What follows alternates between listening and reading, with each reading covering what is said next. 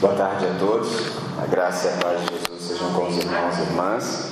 Sempre um prazer, um privilégio muito grande estar com a igreja. E nesse caso, conhecê-los. Eu não conheço a todos, conheço alguns, né? Joab, já conheço alguns de Piraí. Eu vim, fui muito bem tratado pelo Jorginho, pelo João Paulo, pela irmã Neuzilândia. E é um privilégio muito grande estar aqui com vocês e repartir e dividir esse momento, tá certo? E Deus já nos tem falado muito ao coração e eu estou certo de que Ele ainda quer fazê-lo ainda mais pela ministração da Sua palavra. Sendo assim, eu quero convidá-los e convidá-las para que venham comigo a Apocalipse no capítulo 5. Vamos conversar um pouco sobre vida e paz. Apocalipse, no capítulo 5. Apocalipse, no capítulo 5. Nós leremos a partir do verso 1. Apocalipse, no capítulo 5, começando pelo verso 1. Diz assim a palavra: Vi na mão direita daquele que estava sentado no trono um livro escrito por dentro e por fora, de todo selado com sete selos.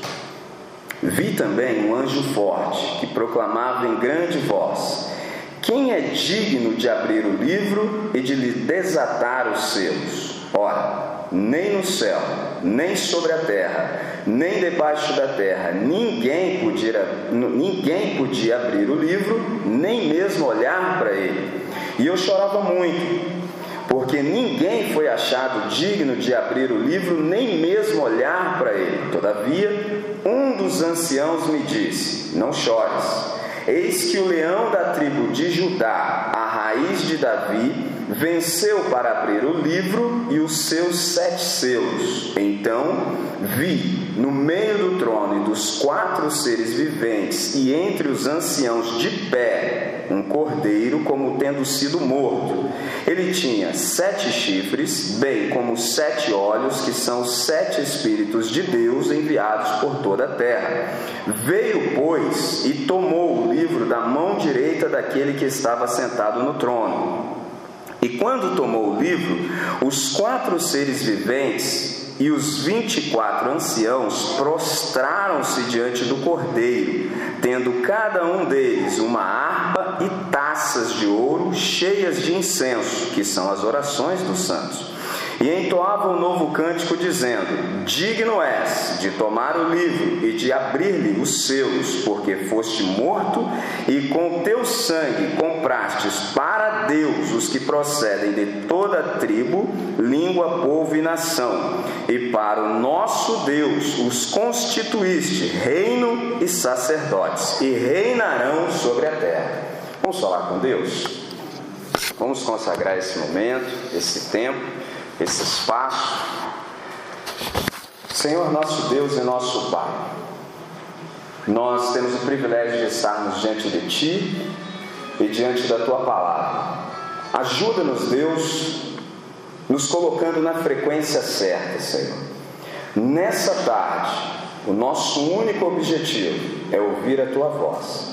Sendo assim, Senhor, ajuda-nos, abre o nosso entendimento de tal maneira que compreendamos todas as maravilhas da tua lei. Faz isso, Senhor, para o máximo louvor da tua glória. É a nossa oração e fazemos sempre no nome que é sobre todo nome, o nome de Jesus de Nazaré, o autor e consumador da nossa fé. Amém. Senhor. Amém. Alguém disse que há muita carne nesse texto aqui para nós mastigarmos com os dentes do cérebro. Certo? Então, nessa tarde eu quero chamar vocês para a gente suar o cérebro. Por que, que eu estou dizendo isso? Porque crer é também pensar. Jesus ele morreu para tirar os nossos pecados, não a nossa inteligência. Percebe? Você já ouviu falar sobre irreverência? Já viu? Então, a maior irreverência que eu e você podemos cometer contra o texto sagrado é não perguntarmos qual é o sentido do texto. Essa é a maior irreverência que você pode cometer na sua vida. Se você estiver diante da palavra e não perguntar qual é o sentido da palavra, você é o maior irreverente da face da terra. Fala, opa, tá vendo como é que esquenta? Porque Jesus morreu para tirar o nosso pecado e não a nossa inteligência. O Paulo, escrevendo ao jovem pastor Timóteo, ele disse assim: Medita em todas estas coisas, e Deus te dará entendimento em todas elas. Percebeu? Medita em todas essas coisas. Esse é o seu trabalho.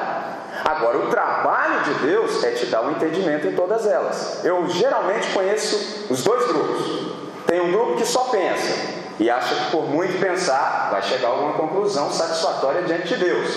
E eu conheço outro grupo também. Não, não, não precisa estudar não, Deus vai me falar tudo. Eu falei, bom, isso Deus nunca disse em lugar nenhum. Medita, pondera, pensa em todas as coisas e Deus te dará entendimento em tudo. Então, nesta tarde, estou chamando vocês para que nós pensemos. O que, é que esse texto aqui quer dizer? Percebe? Porque o bom texto ele suscita questionamentos. Ler a Bíblia, pessoal, é fácil. É fácil. Agora, ser lido pela Bíblia já é outra coisa.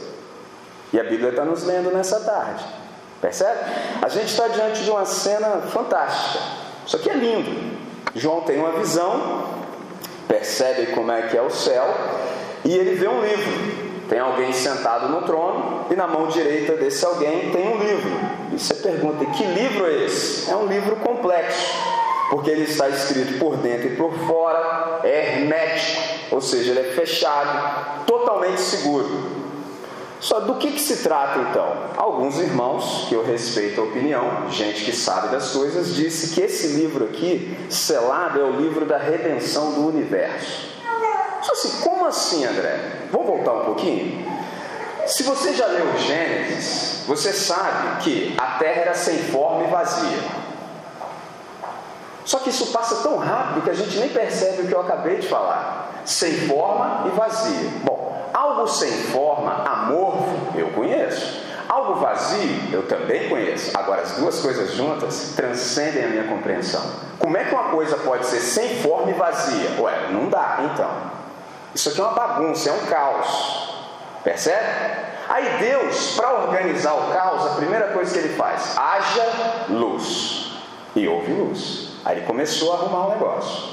Nos três primeiros dias, Deus deu forma. Nos três dias posteriores, Deus colocou conteúdo. E no último dia, Deus colocou a imagem dele. Percebeu? Aí o ser humano entrou em rebelião contra Deus, foi seguir o diabo. Aí deu um problemão no universo. Por quê? Porque Deus criou tudo isso com um propósito. Qual? Que a minha imagem esteja aí. Só, opa! Mas os seres humanos entraram em rebelião contra Deus. E então o ser humano começou a viver de um modo incoerente. Traduzindo, quem estava louvando Deus agora no universo, sendo que a imagem de Deus era o ser humano e entrou em rebelião? Tradução, aplicando: ninguém. Ninguém estava louvando mais a Deus, só os anjos. E mesmo assim, os anjos não falam para Deus, eles falam, eles falam uns com os outros. Santo, santo é o Senhor, mas é um com o outro, não com Deus. Só se lê Isaías. Sandré criou um problemão, então. É, ué. É exatamente esse problemão que eu e você geramos no universo que tem que ser resolvido agora. Então, se você já prestou atenção na leitura, você deve se perguntar, André, por que, que João estava chorando tanto? Ué, porque ele entrou em crise. E por que, que ele entrou em crise? Porque ninguém podia pegar o livro e, e lhe desatar os seus. Ninguém podia abrir o livro, menos olhar para o livro. Percebeu que situação? Como é que ficou complicada a questão? Então, esse livro aqui é o livro da redenção do universo. E você percebeu que tinha um anjo forte. Aí você pensa assim: será que essa palavra do anjo forte, quem pois é digno de tomar o livro e lhe abrir? Será que isso aqui é um desafio ou é um apelo? É um apelo. Porque a constatação é que ninguém podia fazer isso. Olha bem o texto. Ora, nem no céu, nem sobre a terra, nem debaixo da terra, ninguém podia abrir o livro, nem mesmo olhar para ele. Nem no céu, nem na terra e nem debaixo da terra. O que, que isso quer dizer? Em lugar nenhum. Em lugar nenhum. Ninguém pode sequer olhar para o livro. O cara entrou em desespero. Que, que vai ser de nós agora? Porque esse é o livro da redenção, é o livro da redenção do universo, é a nossa história. Então o universo está condenado. Só, meu Deus, que situação! O livro selado está falando sobre a impossibilidade de redenção do universo. Ninguém pode fazer isso. Nem no céu, nem na terra, nem embaixo da terra. Quando você entende isso, você começa a perceber qual é a dinâmica do pecado. O pecado é assim: tem rodovias largas que nos levam a becos sem saída. Percebeu o que eu disse? Quem se lembra daquele texto que diz assim: há caminhos, ó, no plural, há caminhos que ao ser humano parecem bons, mas o fim deles dá em morte. Percebeu? É um montão de jeito de você se matar. Mas só, meu Deus, André, que situação. Aí o João vê esse livro que contém a nossa história. E ele percebe duas coisas. Que coisas ele percebe? Bom, se esse livro aqui não for aberto, a nossa história não tem sentido e não há condução para ela. E o que, que significa abrir esses selos aqui? Bom, abrir os selos significa fazer-se senhor do seu conteúdo. Quantos de vocês já assistiram um filme que se chama O Livro de Eli? Se vocês não assistiram, um assistiu. Desculpe-me, mas eu vou estragar um pouquinho do seu filme então. É o seguinte: o Eli carrega um livro. O livro, entendeu? Já estou te dando uma pista. O livro. E tinha um outro camarada chamado Carnegie que ele queria abrir o livro. Traduzindo, se ele abrisse o livro, ele se tornava senhor do conteúdo do livro, porque ele queria manipular um montão de pessoas com o conteúdo do livro. Percebe? Então ele precisava abrir o livro. Ele encontrou um chaveiro para abrir o livro, mas o resto não vou te contar. É só para você saber isso. Quem abre o livro? As senhoras do conteúdo do livro. Então alguém precisava abrir esse livro para ser o senhor da história e o condutor da história. Percebe? O que seria da minha e da sua história se Jesus não a conduzisse? O que seria da minha e sua história se Jesus de fato não fosse o senhor da história? Do jeito que o maestro conduz a orquestra, Deus conduz a história no universo. Percebe? Então é por isso que João está chorando muito. Aí você fala, André, mas qual é a boa notícia disso tudo então? Porque aí aparece no verso 5, olha só o que o ancião diz. Um dos anciãos me disse: Não chores. Eis que o leão da tribo de Judá, a raiz de Davi, venceu para abrir o livro e os seus sete selos. Então esse ancião aqui trouxe uma excelente notícia. Qual? Que o leão da tribo de Judá venceu. Ou seja, ele está habilitado, ele está em condição de abrir os selos. Agora, isso aqui é interessantíssimo. Por quê? Quem constatou a impossibilidade foi um anjo forte. Presta atenção nisso. Por definição, por definição, anjo já é forte. Agora você imagina um anjo que está descrito como forte. Ou, se ele falou, daqui ninguém passa. Ninguém passa para cá. Porque um anjo já é forte. Um anjo destrói 185 mil. Um. Agora imagina um anjo forte. E ele falou: não dá. Não tem jeito. Agora, é interessante que quem trouxe a notícia foi um dos anciãos. Pergunta natural é: e por que, que foi um dos anciãos e não o anjo? Interessante. Eu acho e penso que foi o ancião e não o anjo, por quê? Quem cuidava da justiça, da aplicação da justiça nas cidades antigas eram os anciãos. Percebe? Nesse caso aqui, por que, que o ancião diz que não precisa mais chorar? Ora, se esse raciocínio procede, e eu creio que sim, por isso que eu estou dividindo com você, o que ele está dizendo é o seguinte: pode ficar tranquilo, porque a justiça de Deus já foi satisfeita. E quem satisfez a justiça de Deus foi ele. A ideia original do texto é que quando o ancião fala que o leão da tribo de Judá venceu e está habilitado para abrir o livro, ele aponta É só você olhar, para de chorar e olha. Isso é interessantíssimo. Por quê? Não sei se você está prestando muita atenção que quando o João olha, ele não encontra um leão. Você percebeu isso? Ele olha para o centro do trono e não encontra o leão. Pode se falar, André, mas peraí, tem alguma coisa errada. Então, será que na minha Bíblia está escrito errado? Será que o ancião não sabe distinguir um cordeiro de um leão? Qual dos dois está errado nesse negócio? Ou João também não sabe. Ou então o ancião apontou para lá e o João olhou para lá. Pode ser, ué. Só o que está acontecendo afinal de contas aqui? Isso eu fiz para que vocês aprendam uma lição. Qual? Eu estava conversando com o João, eu falei para ele assim: aprenda a observar os detalhes. Aprenda a observar os detalhes. Não tem nenhum erro aqui. Isso aqui é uma grande lição extraordinária que às vezes passa muito rápido, que a gente lê muito rápido e não percebe os detalhes. Eis que o leão da tribo de Judá venceu, e ele está apto para abrir o livro e desatar os seus sete selos. Então a gente pergunta: e quem é esse cordeiro aqui? Perceba que o texto traz descrições sobre esse cordeiro. Olha só, diz que ele tem sete chifres e sete olhos. Você sabe que chifre na Bíblia é poder. Você sabe que olhos é conhecimento. Você sabe que sete é perfeição ou totalidade. O que, que isso quer dizer? Sete chifres significa que ele é o Todo-Poderoso. Sete olhos quer dizer que ele é onisciente e onipresente. Traduzindo, Deus sabe tudo o que há para se saber e não é que Deus está em todos os lugares. Onipresença não significa que Deus está em todos os lugares, é melhor do que isso, pessoal. São todos os lugares é que estão na presença de Deus, é o contrário.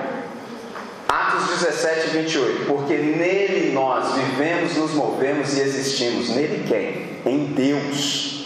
Nós estamos como que flutuando em Deus.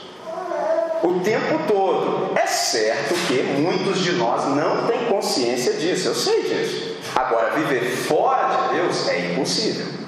Não é que quando você chegar lá, Deus vai estar lá. É melhor do que isso. Quando você chegar lá, lá já está na presença de Deus. É lindo e maravilhoso. Percebe? Deus é o ambiente da nossa existência. Deus é a única realidade do universo. Todas as demais subsistem nele. É muito lindo isso. Maravilhoso. Esse cordeiro aqui é Deus. O que, que eu estou dizendo para vocês? O que, que João está nos ensinando? O leão e o cordeiro são a mesma pessoa. E tem mais, hein? Alguém me ensinou que todo ponto de vista é a vista de um determinado ponto. Eu estou vendo as coisas daqui, você vendo as coisas daí. Então a questão aqui, pessoal, é ótica. Só como assim, André? É que no céu a visão que os seres angelicais e celestiais têm de Cristo Jesus é como um leão. Agora, para nós que somos salvos em Cristo Jesus, ele é sempre o Cordeiro de Deus. Pegou a ideia? É melhor você conversar com o Cordeiro do que você resolver sua situação com o leão. Não é é? Então, pegou a ideia? Essa que é a maravilha da coisa. Só olha mesmo, por quê? O João nos ensinou isso, o Batista. Ele disse assim: Eis o Cordeiro de Deus que tira o pecado do mundo. Então é porque ele fez o que fez que nós temos possibilidade de viver tudo quanto Deus nos criou para ser e viver. É por isso que a gente pode ter vida e é por isso que a gente pode ter paz. Percebeu que maravilha? É lindo o negócio, pessoal. Isso aqui é o Evangelho de Cristo. É uma coisa linda, extraordinária e maravilhosa. E tem mais, hein? Eu não disse para vocês prestarem atenção nos detalhes? Ele viu um cordeiro no lugar do leão. Mas tem um detalhe: o cordeiro estava de pé. Mas diz que ele tinha pelo menos duas marcas. Porque diz o texto que parecia que ele havia sido morto. Ó, havia sido morto. Bom, se foi morto, não podia estar de pé, né, pessoal? Se está morto, não pode estar de pé. Se está de pé, mas parece que havia sido morto, é porque foi ressurreto. Só que lindo, havia marca da degola e um corte longitudinal, ou seja, para tirar as vísceras. Se ele estava de pé, isso significa uma coisa: alguém que morre e depois está de pé, só pode significar uma coisa: foi ressuscitado. E se foi ressuscitado é porque Deus se agradou. Porque se Deus não se agradasse, continuava morto. Olha que coisa linda! Então, se ele está em pé, é porque Deus se agradou da obra dele. Qual foi a obra de Cristo Jesus? Resolver a bagunça que a gente fez.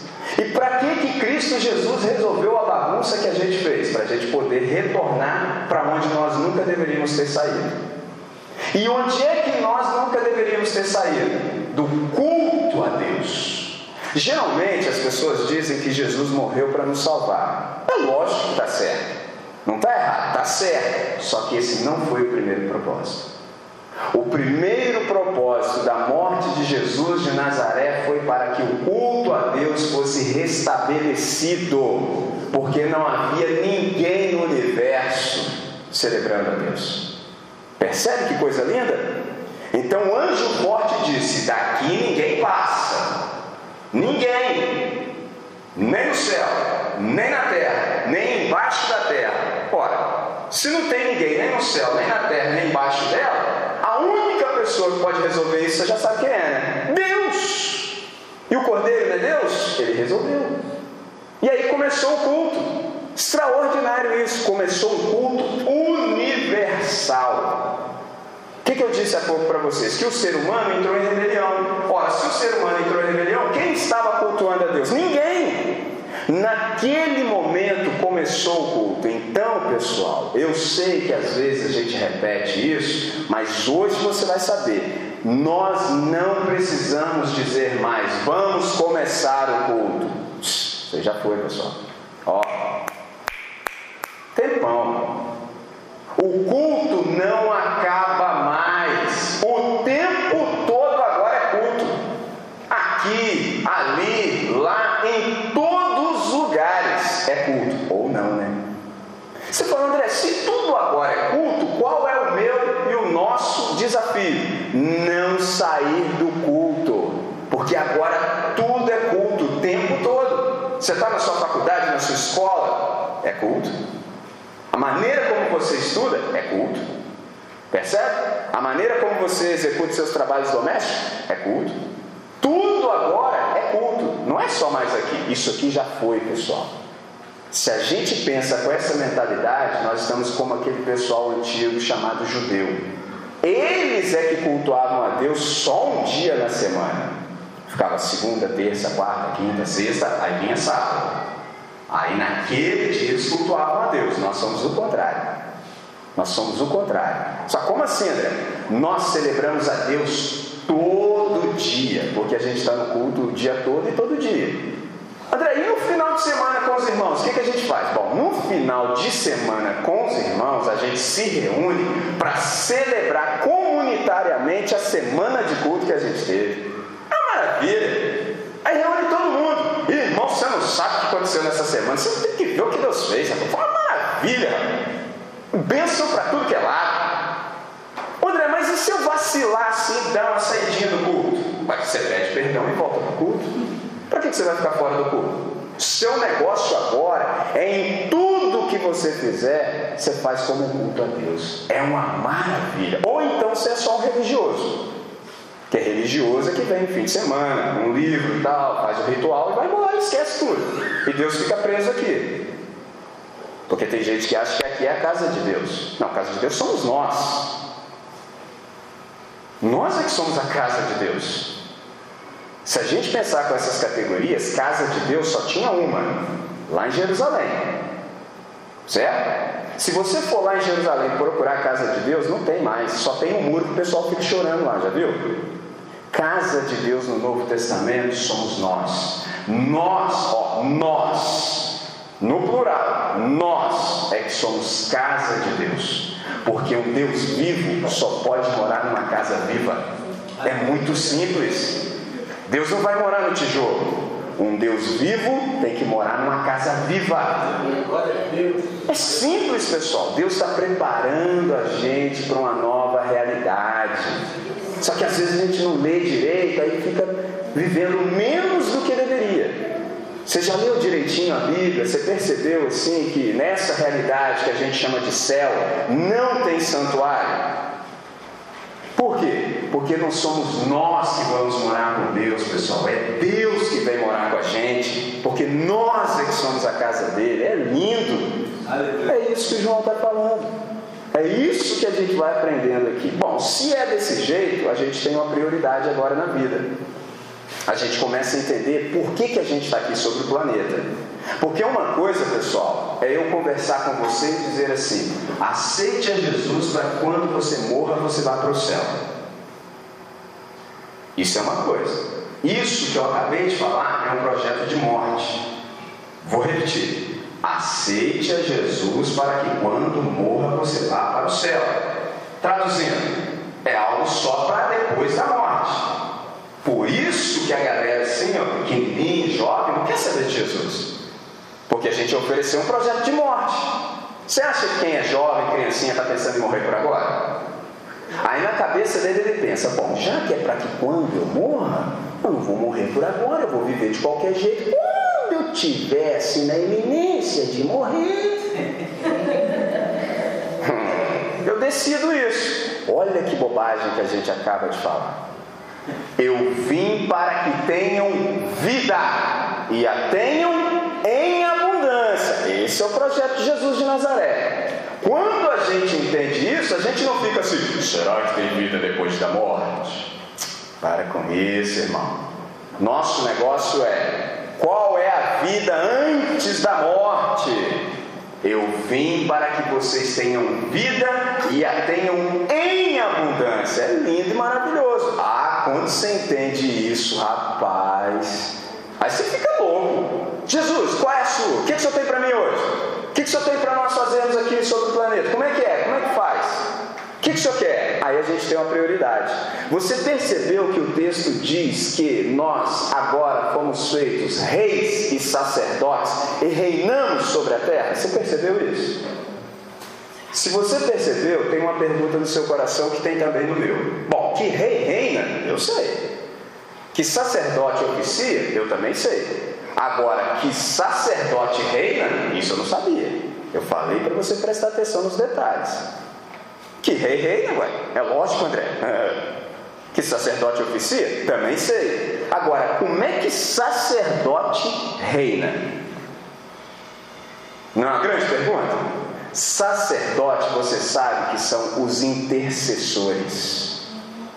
Pegou? Nós somos os intercessores agora. Se nós somos os intercessores, como é que os intercessores reinam sobre a terra? Quando estão de joelhos. Só que a gente às vezes não sabe o que orar. A gente acha que orar é assim, quando está com dor na coluna, dor de barriga, estou precisando de um negócio aí, vamos dar uma oradinha? A gente não entendeu nada. Orar, pessoal, é assim. Eles vão falar. E quem diz isso é Deus. Meus filhos vão falar agora. Pensa então, o que, você vai falar com Deus? Porque Ele vai mandar parar tudo para eu e você falarmos. O que, que a gente não entendeu? Que nada acontece na face do planeta se eu e você não dissermos amém. Só acontece as coisas quando nós dissermos amém. Se nós não concordarmos, não acontece nada. Só que a gente não sabe disso. Aí as coisas vão acontecendo todas de um jeito que desagrada a Deus, mas a gente não se coça. A gente é, é assim mesmo, sempre foi assim. Deixa eu me entendo por gente. Não, era assim. Porque agora nós reinamos aqui em nome de Deus. E esse negócio não vai continuar assim. Parou. Acabou. Só, opa! Amém, pessoal. Não é pergunta. Amém é resposta. Só se dá uma olhadinha em Jeremias 11, 5, na parte final. Respondi ao Senhor. Amém, ó Senhor. É isso. Eu concordo. Amém significa tão certo quanto Deus é fiel e verdadeiro, isso é verdade. Isso quer dizer amém. Então, pessoal, quando nós estivermos andando pelo planeta e percebermos situações que não estão do jeito de Deus, nós não concordamos e nós nos indignamos. Aí a gente chama os irmãos, entendeu? A gente chama os irmãos e fala: irmão, dá a mão aqui.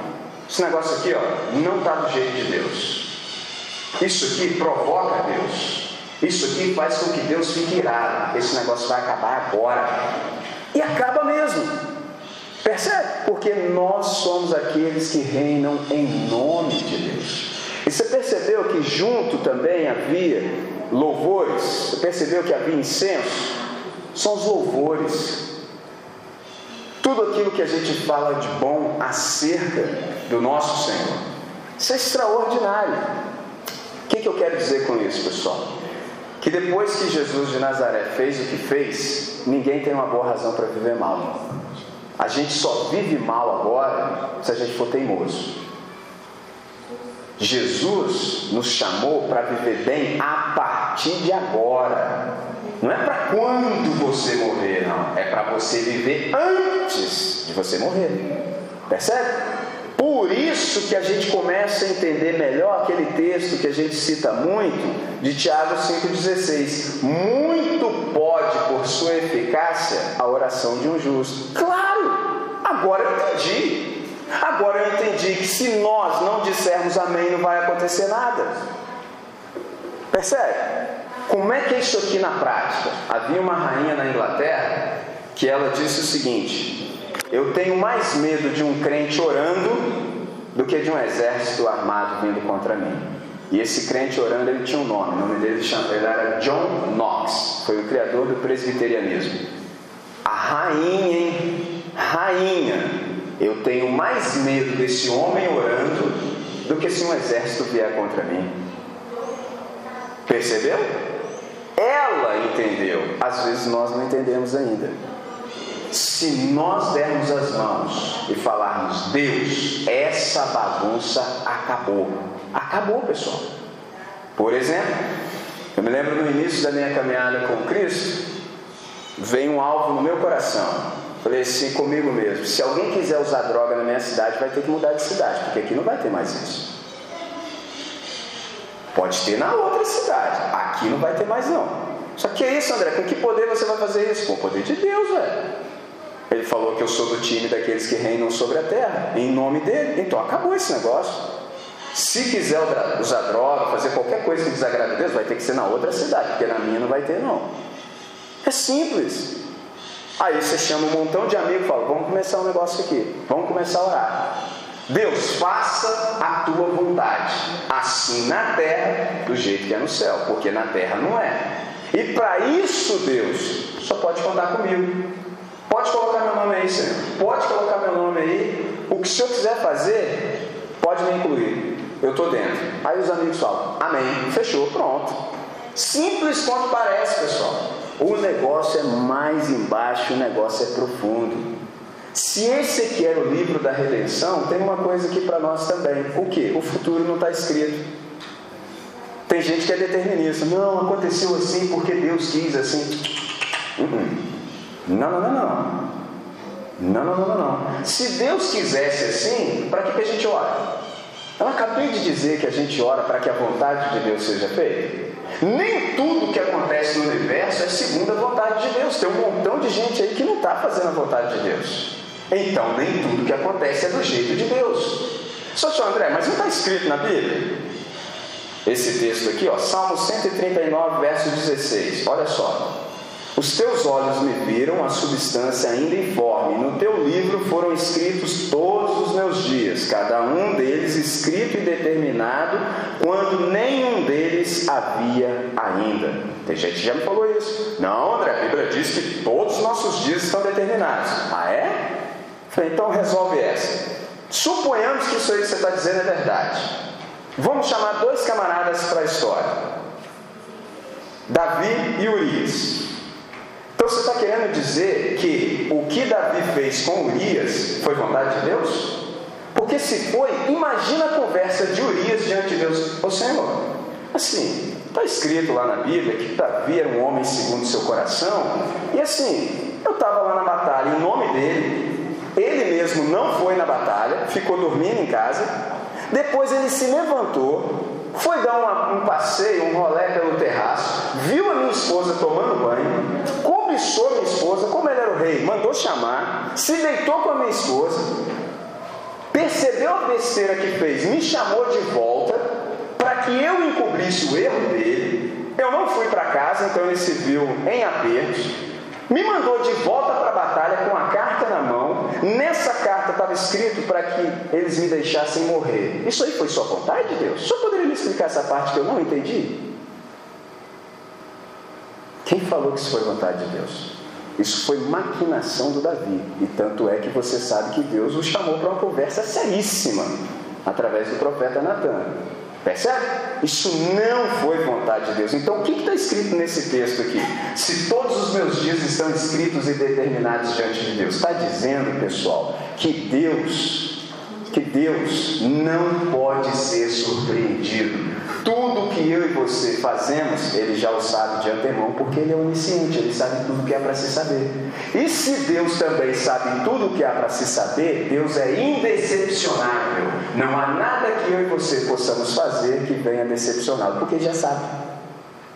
Como ele sabe, ele fala: não faça isso, não faça isso. Quantas vezes Deus nos fala, mas a gente não ouve, a gente não tem olhos para perceber, a gente não tem ouvido para ouvir e a gente faz a bobagem.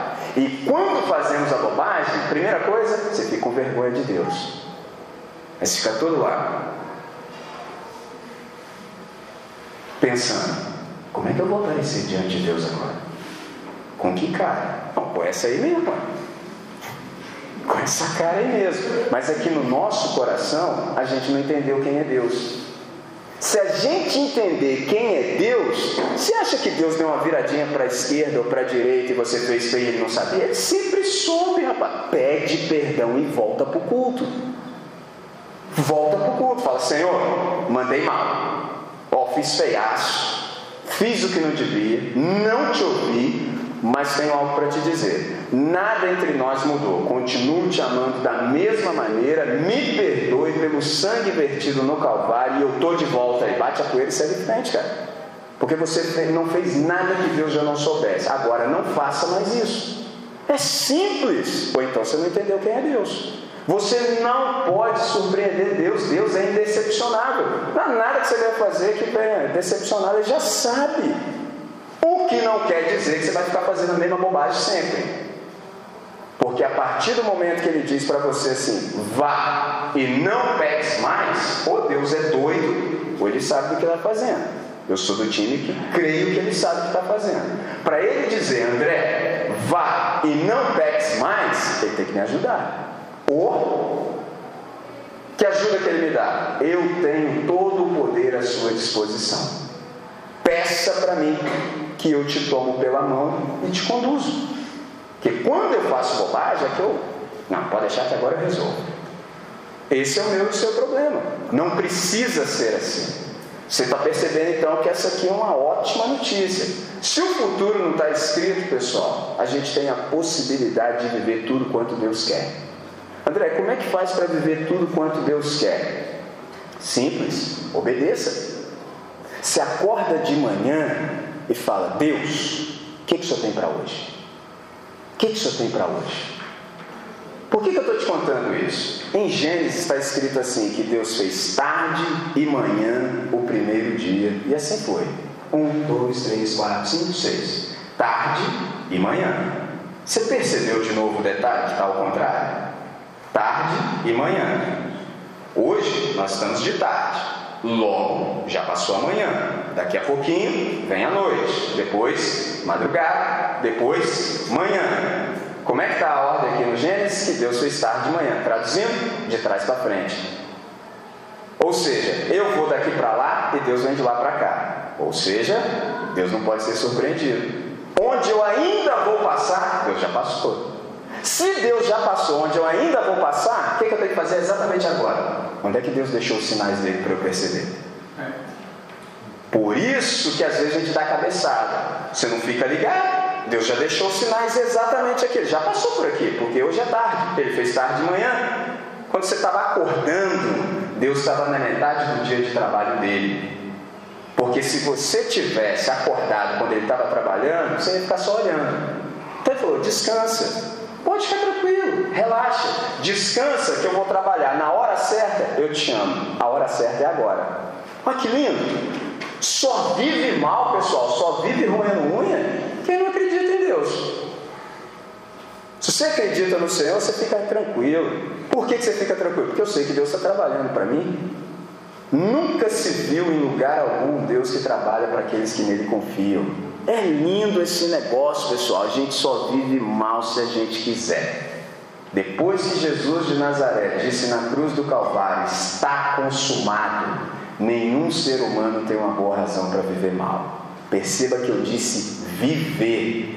A gente começa a viver com tal intensidade, com tal intensidade, que um dia nós vamos entrar naquilo que nós conhecemos como eternidade. O que, é eternidade? Tem gente que acha que eternidade é um tempo que não acaba mais. Não é nada disso. Eternidade é a suspensão do tempo. Porque se eternidade só for um tempo que não acaba mais, eu ia falar, Deus, me tira desse negócio aí. Só que isso, André, ficou doido? Não, estou são. Por quê? Porque eu ainda não sou tudo que devo ser. Eu já estou melhor do que eu fui. Mas eu não sou tudo que eu devo ser. Agora imagina eu, que não sou tudo que eu devo ser, vivendo para sempre desse jeito. Ah, ninguém aguenta. Pegou a ideia. Então a eternidade não é só um tempo que não acaba mais. Porque se fosse um tempo que não acaba mais, nossa, ninguém aguenta, gente. Nem você se aguenta. Então a eternidade é a suspensão do tempo. E como Deus nos deu vida, aí sim dá para viver tranquilo por toda a eternidade. Viu como é que é lindo?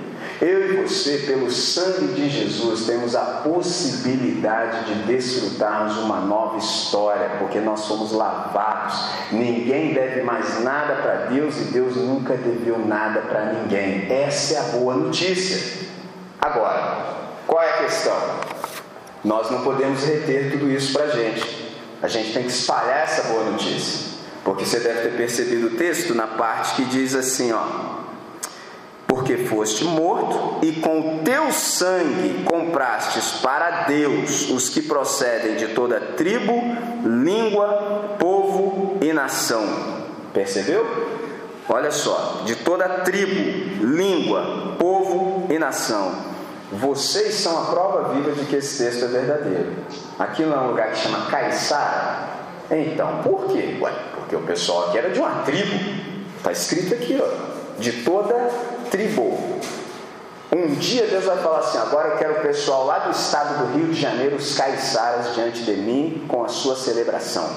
Isso aqui lindo. Aí, tudo verdade. Percebe? Nós temos que espalhar essa mensagem por todos os lugares que nós estivermos. E é fácil, pessoal. Por que, que é fácil? Porque agora nós estamos em culto. Uma coisa é você viver com as pessoas e chamá-las para domingo estarem aqui. Isso é uma coisa. Outra coisa é você estar com elas durante toda a semana e elas perguntarem para você: aqui, desculpe, mas por que, que você é diferente? Por que, que você faz as coisas assim totalmente diferente de todo mundo. Isso é diferente. Uma coisa é você ficar buzinando no ouvido das pessoas. Ah, os caras nem querem te ouvir. Outra coisa é o contrário, você em silêncio e os camaradas. Por favor, cara, me conta esse segredo. Qual é o segredo, pessoal? É que tudo agora para nós é culto. Quer comais, quer bebais ou façais qualquer outra coisa, Fazei tudo para a glória do Senhor. Viu que lindo? Coríntios 10, 38, ou 10, 31, Colossenses 3, 17. E tudo quanto fizerdes, seja em palavra, seja em ação, fazei em nome do Senhor Jesus, dando por ele graças a Deus Pai. Eu estava no estudo bíblico e nós temos oportunidade, as pessoas podem perguntar o que quiserem. E aí o menino adolescente virou, levantou a mão e falou, André, você ensinou aí que quem não reflete, repete.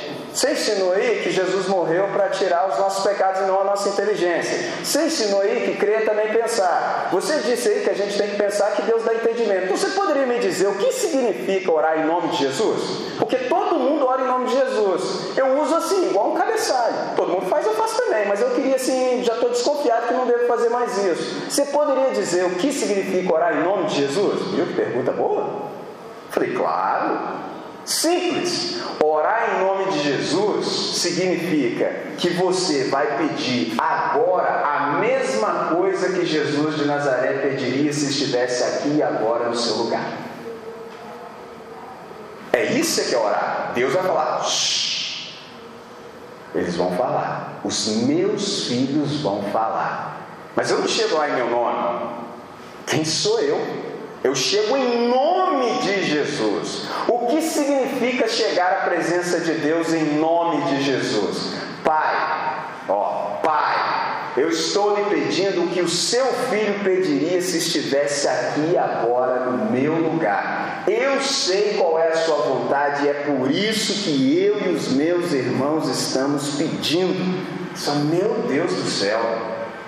Como é que é essa compreensão aqui? Você lembra de Lucas 19, 10, que diz assim: Porque o filho do homem veio buscar e salvar o que se havia perdido. Geralmente a gente acha que buscar e salvar o que se havia perdido é o ser humano. Não, tudo se perdeu. Tudo. Quando a gente caiu, caiu tudo.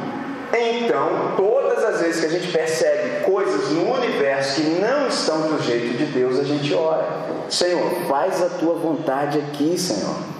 Todas as vezes, pessoal, que a gente se reúne, a gente tem uma consciência. Qual? De identidade e representatividade. Traduzindo, nós sabemos quem somos. Nós sabemos. Porque nós somos aqueles que estão na luz. Nós temos revelação, nós temos iluminação, nós temos discernimento. Quem está nas trevas não tem nada disso. Representatividade Deus, ajude através de nós quem ainda não chegou nessa compreensão, Deus. Tem um montão de gente, pessoal, vivendo mal sem necessidade. Porque pelo sangue de Jesus ele comprou gente de toda a tribo, língua, povo e nação. Ele já comprou. Traduzindo, tem muita gente presa, sofrendo sem necessidade. Por que, que os caras estão presos? Porque eles não conhecem a verdade. Aí vive mal. Por que, que tem muita gente sofrendo? Porque sofrer é um verbo, só se efetiva quando conjugado. Ninguém precisa mais conjugar o verbo sofrer. Só André, como é que é isso aí? Desde que a gente pecou, sofrimento é um ambiente. Nós estamos no ambiente de sofrimento. Agora, o sofrimento não precisa entrar em nós. Percebe como é que é diferente? O ambiente está aí. Agora, ele não precisa morar dentro de mim. Dentro de mim mora o Espírito de Deus. Então, não preciso mais conjugar esse verbo. Ó, oh, percebeu? Ninguém, pessoal, tem mais a possibilidade de nos fazer mal, porque Jesus é o Senhor. Se Deus é indecepcionável, nós também o somos, porque nós imitamos a Deus. Ninguém pode mais fazer mal para a gente, só se a gente deixar. Se alguém falar qualquer coisa sobre você, ué, essa é a sua opinião, né? Porque você já tem sua vida resolvida. A questão é o que Deus falou a seu respeito. Isso é o que importa. O que outra pessoa falar é a opinião dela. Agora, se você deixar entrar, aí vai viver mal. Então tem muita gente que está vivendo desesperada quando na verdade já podia estar cantando um cântico novo. Tem muita gente que está vivendo em trevas quando poderia já ser luz do mundo. De quem é essa responsabilidade? Minha e sua. Porque nós sabemos disso. Então nessa tarde eu vim dizer exatamente isso para vocês, pessoal. Primeira coisa, nós podemos viver bem. A gente só vive mal se a gente for teimoso. Ponto. Nós temos a responsabilidade de levar essa mensagem para todo. Quem se encontrar conosco é alvo. Porque eu não sei quem dessas pessoas Deus comprou, eu não sei. Então eu falo para todo mundo. Aqueles que forem de Deus, ouvem Deus.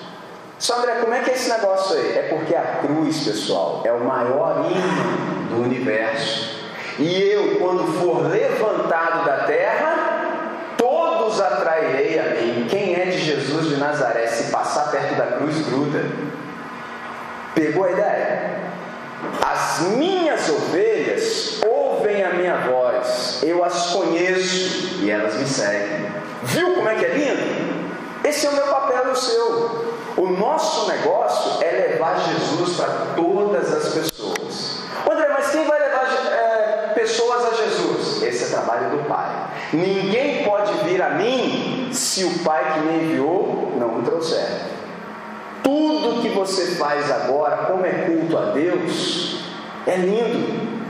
Mateus 5,16: Para que vendo as vossas boas obras, glorifique a vosso Pai que está nos céus. Tudo que você fizer, tudo vai ser como luz para aqueles que vivem em trevas. E eles vão ter que dizer: Você é um cara de Deus, você é um menino de Deus, você é uma menina de Deus.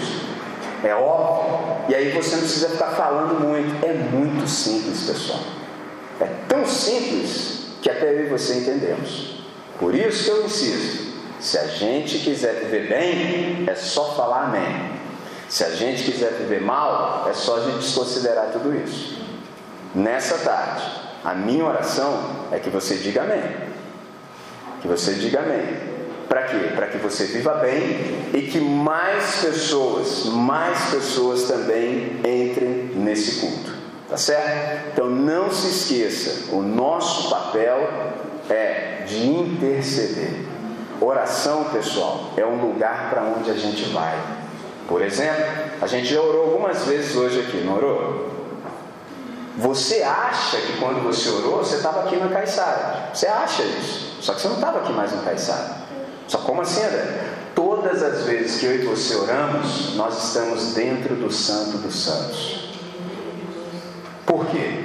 O véu se rasgou de cima para baixo.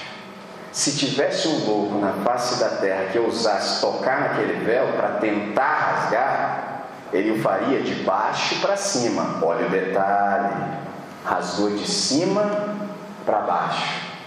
Se rasgou de cima para baixo, quem rasgou? Deus. Todo mundo agora pode entrar. Não precisamos nem dizer, por exemplo, duas coisas. Primeira, Deus, fica comigo? Já estou. E eis que estou convosco todos os dias até a consumação do século. Assunto vencido. Deus, vamos entrar em tua presença. Por que, vocês saíram? Eu rasguei o véu para vocês ficarem aqui dentro. Você acha que você está no Caiçara. Mas se você está em oração sempre, você está sempre dentro do Santo dos Santos. Chamando mais gente para entrar. Entra aí, ó. Entra enquanto Deus está recebendo todo mundo de volta. Porque agora ele está chamando como cordeiro que tira o pecado do mundo. Entra aí, ó, vamos entrando. Entra todo mundo para o culto. Entra, entra, entra. Porque um dia ele voltará como leão. Aí não vai dar para entrar mais não. Oração é um lugar para onde nós vamos. Orar é ter uma audiência com o Todo-Poderoso. Orar é falar com quem resolve. E o bom de tudo isso, pessoal, é que nós temos garantia, porque nós sabemos com quem falamos e por quem falamos. Isso é lindo, isso é maravilhoso, isso é extraordinário. Tem muita gente nossa espalhada por aí ainda esperando para ouvir a voz. Então, nessa tarde, quando você se levantar e sair, saia com essa verdade no coração. Tá certo? Vamos falar com Deus?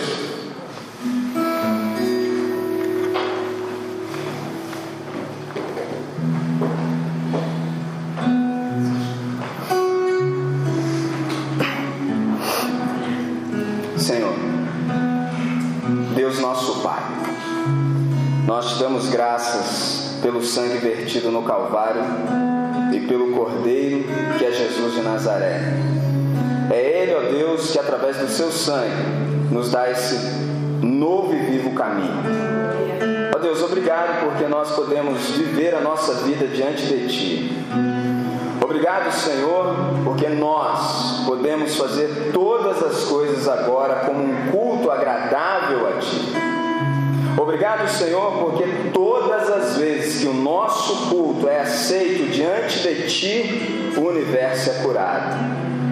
Obrigado, Senhor, porque a criação ela geme esperando pela manifestação dos filhos de Deus que somos nós.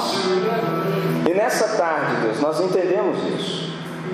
E queremos te agradecer por essa possibilidade extraordinária que o Senhor nos dá de termos a nossa identidade assegurada pelo Senhor. Obrigado, Deus. Ajuda-nos a exercer a nossa responsabilidade, Deus Ajuda-nos, ó Deus, a exercitarmos a nossa vocação, Deus. Ajuda-nos, ó Deus, a sermos intercessores, Pai. Ajuda-nos a orar.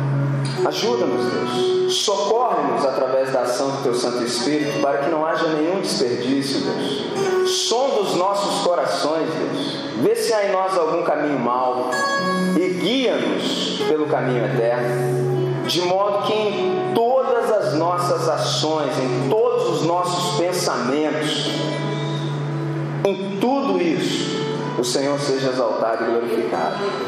Porque só o Senhor é Deus. Ajuda-nos, ó Deus, a vivermos a partir dessa nova ótica e dessa compreensão. Para o máximo louvor da Sua glória. É a nossa oração nessa tarde. Em nome de Jesus. Amém. Amém. Amém.